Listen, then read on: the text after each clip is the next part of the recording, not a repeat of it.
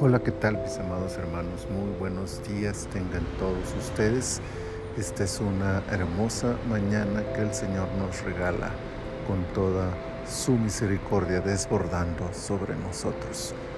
Es el día sábado, sábado 16 de octubre del año 2021, temporada 8, episodio 17 de nuestro devocional en su reposo.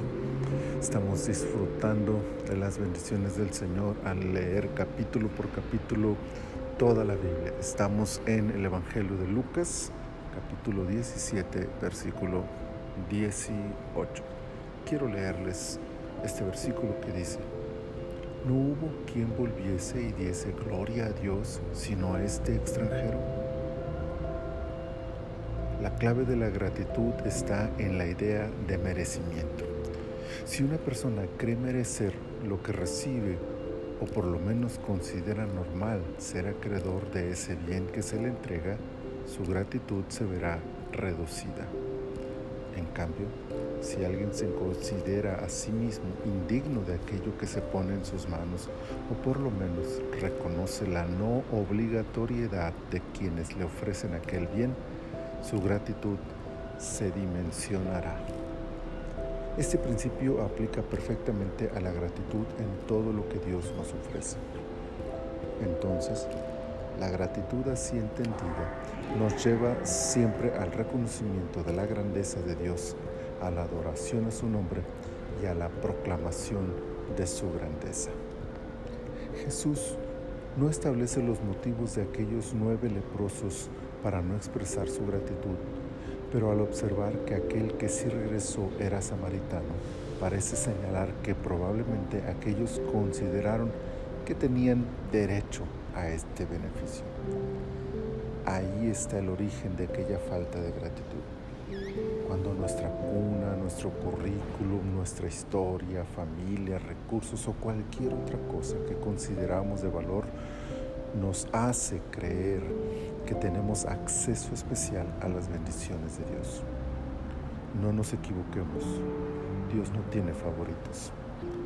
Pero el problema trasciende a la supuesta superioridad, la cual se vuelve el menor de los errores, de aquella aparente inocente postura y de aquel supuesto derecho que creemos tener como hijos de Dios surge la idea de que era su obligación darme esto o aquello. De este punto, es muy fácil caer al final en la idea de que somos nosotros quienes le hacemos el favor a Dios por recibir aquello que es su obligación entregarnos. Y la gratitud, perdida en el camino del orgullo y la autocomplacencia. Solo aquel que entiende que no merece nada que no es digno de nada, que cualquier bien recibido, por pequeño que sea, es algo a lo que no tenía derecho y Dios en su infinita misericordia se lo entregó, podrá tener una idea clara de lo que significa la gratitud. Y es ese corazón el que regresa ante el Maestro el que se humilla, el que agradece desde lo profundo de su alma, el que adora sin límites, entregando el ser entero ante aquel que, sin merecerlo, le ha entregado un bien que era imposible recibir.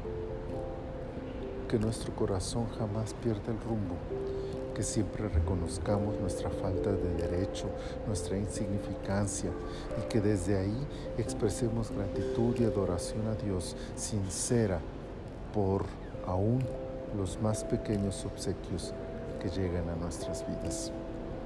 No merecíamos nada, pero Él nos lo ha dado todo. Gracias Señor, muchas gracias. Estoy maravillado por tu misericordia, por tu grandeza, por tu fidelidad, por todo lo que tú eres. Muchas gracias. Padre, bendice ahora este día y bendícenos en todo lo que hagamos. Te lo pedimos en el nombre de Jesús. Amén. Amén. Mis amados hermanos, tengan un fin de semana maravilloso, bendecido Espero que tengan un domingo en el que mediten la palabra del Señor y reciban edificación en la congregación. Si no tienen un lugar donde congregarse, por favor contáctenme. Yo puedo ayudarles para recibir una palabra de parte de Dios este domingo. Y con la ayuda del Señor nos leemos y nos oímos el próximo lunes en otro devocional en su reposo. Bendiciones.